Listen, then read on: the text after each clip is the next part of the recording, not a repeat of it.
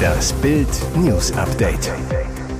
Es ist Donnerstag, der 22. September und das sind die Bild meldungen Russland demonstriert gegen Putins Teilmobilisierung, mehr als 1400 Festnahmen. Schockjahr für Tech-Milliardäre. Zuckerberg verliert in neun Monaten Hälfte seines Vermögens. Nach Hühnerhaufenspruch Kritik von Bayern-Profis an Trainer Nagelsmann. Russland demonstriert gegen Putins Teilmobilisierung. Mehr als 1400 Festnahmen. In allen größeren Städten des Landes gibt es Proteste gegen die Anordnung des Kreml-Tyrannen, die Bürger einzuziehen, die der Reserve der russischen Streitkräfte angehören. Insgesamt sollen 300.000 Russen mobilisiert werden und in der Ukraine kämpfen. Das wollen viele Russen offenbar verhindern, gehen auf die Straße. Sie rufen mitten in Moskau No to War, Nein zum Krieg, obwohl der Begriff in Russland immer noch verboten ist. Der Sicherheitsapparat reagierte prompt. Ein Großaufgebot der Polizei geht landesweit gegen die Demonstranten vor.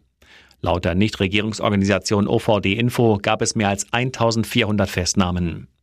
Die Anwältin Lyubov Sobol, die im Team von Kreml-Kritiker Alexei Nawalny arbeitet, teilte auf Twitter ein Video, auf dem Frauen zu sehen sind, die demonstrieren. Sie rufen immer wieder, unsere Kinder sollen leben, haben sichtbar Angst, dass ihre Söhne in den Krieg in der Ukraine geschickt werden. In der Hauptstadt Moskau hatten die Behörden noch vor Beginn einer geplanten Demonstration vor einer Teilnahme gewarnt. Die Staatsanwaltschaft drohte den Menschen mit bis zu 15 Jahren Haft. Schockjahr für Tech-Milliardäre. Zuckerberg verliert in neun Monaten die Hälfte seines Vermögens. Für die meisten Tech-Milliardäre war das Jahr 2022 vor allem geprägt von riesigen Verlusten, auch wenn sie Milliardäre bleiben und weiterhin zu den Superreichen gehören. Das Vermögen von Meta-Chef Mark Zuckerberg hat sich zum Beispiel um 71 Milliarden Dollar halbiert. Der größte erfasste Verlust im aktuellen Superreichen-Ranking des US-Wirtschaftsmediums Bloomberg. Allein im Februar verlor Zuckerberg 31 Milliarden Dollar. Damals hatte sein Unternehmen kein Wachstum bei den monatlichen Facebook-Nutzern vermelden können. Der Aktienkurs brach ein. Auch andere Tech-Milliardäre stecken herbe Verluste ein. Amazon-Gründer Jeff Bezos macht in diesem Jahr 47 Milliarden Dollar miese. Microsoft-Gründer Bill Gates verlor 27 Milliarden. Tesla-Boss Elon Musk verlor nur 2,8 Milliarden Dollar und führt die Liste der Superreichen weiter an. Ein weiterer Trost kommt aus seiner Familie, denn die Zuckerbergs erwarten Nachwuchs. Mit seiner Frau Priscilla Chan hat er bereits zwei Töchter, jetzt soll noch ein drittes Mädchen dazukommen. Nach dem Hühnerhaufenspruch, wie die Bayern-Kabine über Nagelsmann denkt. Wie gefährlich wird die mächtigste Kabine der Bundesliga in den kommenden Wochen für Julian Nagelsmann? Hat ein Trainer die Bayern-Stars erstmal gegen sich, bedeutet das fast immer das Aus beim Rekordmeister. Das erlebten in den letzten Jahren besonders Nico Kovac und Carlo Ancelotti bei ihren Rauswürfen. Die Bosse Oliver Kahn und Hassan Salihamidzic stehen allerdings trotz der Ligakrise und Tabellenplatz 5 hinter ihrem jungen Coach.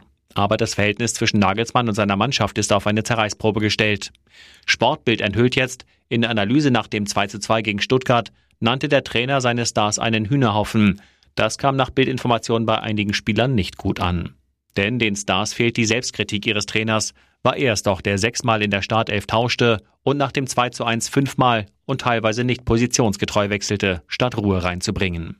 Bild weiß, zwischen Nagelsmann und den Verantwortlichen herrscht bei der Sicht auf die Probleme Einigkeit. Vor allem die schlampige Chancenverwertung und die Einstellung einiger Stars sind ihrer Meinung nach schuld an den zuletzt schlechten Ergebnissen. Das Team sucht die Fehler dagegen eher beim jungen Trainer. Ein erstes Alarmsignal für Nagelsmann. Kurz vor Ablauf der Frist, Milliardengewinner holen Preis erst nach zwei Monaten ab. Auf schnellen Reichtum waren sie offenbar nicht aus. Zwei Monate nachdem ihr Lottoschein ihnen einen Gewinn von unfassbaren 1,34 Milliarden US-Dollar einbrachte, haben sich die Besitzer in den USA endlich gemeldet, um die Summe einzukassieren. Es ist die dritthöchste Summe, die je in der US-Lotterie Mega Millions gewonnen wurde. Wer so viel Glück hat, wird doch auch schnell an sein Geld kommen wollen. Nicht so die beiden, die den Milliarden-Jackpot abräumten. Am 29. Juli trafen sie mit ihren Gewinnzahlen ins Schwarze. Erst 54 Tage später lösten sie ihren Gewinn ein. Sie hatten nur noch eine knappe Woche Zeit, um sich zu entscheiden, ob sie die Summe auf einen Schlag oder über 29 Jahre hinweg jährlich ausbezahlt haben wollen. Nach reichlicher Überlegung entschieden sich die beiden für die Einmalzahlung, obwohl dabei deutlich mehr Steuern fällig werden. Mit jeweils 390 Millionen Dollar kommen sie aber trotzdem noch sehr gut weg. Die beiden hatten den Schein zusammen an einer Tankstelle gekauft und beschlossen, den Gewinn im Glücksfall zu teilen. Die drei Dollar für das Los waren in ihrem Fall gut angelegt. Boxlegende Tyson, manchmal kann ich nicht einmal mehr sprechen. Die Boxwelt sorgt sich um Mike Tyson. Im August tauchten in den sozialen Medien Bilder des ehemaligen Schwergewichtsweltmeisters auf, in denen er im Rollstuhl sitzt. Im Anschluss erklärte Tyson, dass er durch die Krankheit Ischialgie immer wieder mal an den Rollstuhl als Hilfe gebunden sei. Dabei treten permanent Schmerzen am Ischiasnerv auf. Bei Tyson ist vor allem der untere Rückenbereich betroffen. In einem Interview mit dem US-Sender Newsmax TV erklärt der Boxchampion nun, dass er wegen der Krankheit teilweise sogar vor Schmerzen nicht sprechen kann. Aber er danke Gott, dass dies die einzige Krankheit ist, an der er leide. Jahrelang hatte Tyson zuvor beispielsweise mit Alkohol- und Drogenproblemen zu kämpfen. Er meine es aber ernst, alles habe sich geändert, sein ganzes Leben. Mittlerweile hat Tyson einen eigenen Podcast, in dem er Gäste aus der Sport- und Entertainment-Welt interviewt und kehrte zwischenzeitlich auch in den Boxring zurück. Und jetzt weitere wichtige Meldungen des Tages vom Bild Newsdesk. Analyse zu Putins Maulheldentum. Das ist kein Bluff. Es ist dieser Satz Putins bezogen auf seine Atomwaffendrohung gegen den Westen, der von der Rede des Kreml-Tyrannen hängen bleibt. Aber er ist auch das größte Eingeständnis der russischen Schwäche. Wer nicht blufft, muss dies auch nicht betonen. Wer dagegen wie Putin und seine Vasallen zweimal am Tag mit Atomwaffen droht, der zeigt vor allem eins, wie sehr seine konventionelle Kriegsführung gescheitert ist. Zur Erinnerung, Putin wollte die gesamte Ukraine binnen weniger Tage einnehmen. Als die russische Armee am 24. Februar in der gesamten Ukraine einfiel, ging es dem Kreml noch um die Absetzung der Regierung, den Sturz des so wörtlich Nazi-Regimes in Kiew und die Zerschlagung der ukrainischen Staatlichkeit überhaupt. Was ist davon übrig? Sieben Monate und viel verheerende russische Niederlagen später leitet Putin seine Rede mit der Situation im Donbass ein. Dem russischen Präsidenten, der sich immer noch als Führer der zweitstärksten Armee der Welt sieht, geht es also nur noch um Regionen in der Ostukraine. Die Region, die ohnehin schon teilweise seit 2014 von Russland besetzt sind und nun per Scheinreferenten annektiert werden sollen. 250 Millionen Dollar Strafe drohen. Staatsanwaltschaft klagt gegen Ex-Präsident Trump. Millionenklage gegen die Trump-Familie. Die Staatsanwaltschaft des Bundesstaats New York erhebt eine Zivilklage gegen den früheren US-Präsidenten Donald Trump wegen Betrugs. Generalstaatsanwältin Letizia James erklärte am Mittwoch in New York, dass die Klage der Höhepunkt der dreijährigen zivilrechtlichen Ermittlungen gegen Trump und sein Unternehmen sei. Trumps drei älteste Kinder, Donald Jr., Ivanka und Eric Trump, wurden ebenfalls als Beklagte benannt, ebenso wie zwei langjährige Führungskräfte des Unternehmens, Ellen Weisselberg und Jeffrey McConney. Den Vorwürfen zufolge sollen die Angeklagten ihre Finanzen je nach Bedarf größer oder kleiner gerechnet haben, um beispielsweise einfacher an Kredite zu kommen oder um weniger Steuern zu zahlen. Auch die Deutsche Bank soll solche Kredite gewährt haben, so James. Papergate beim Queen-Gottesdienst. Ein Stück Papier ist jetzt weltberühmt. Das Staatsbegräbnis von Queen Elizabeth am 19. September wurde jahrzehntelang eisern durchgeplant. Fauxpas bei einem Millionenpublikum? nicht erwünscht.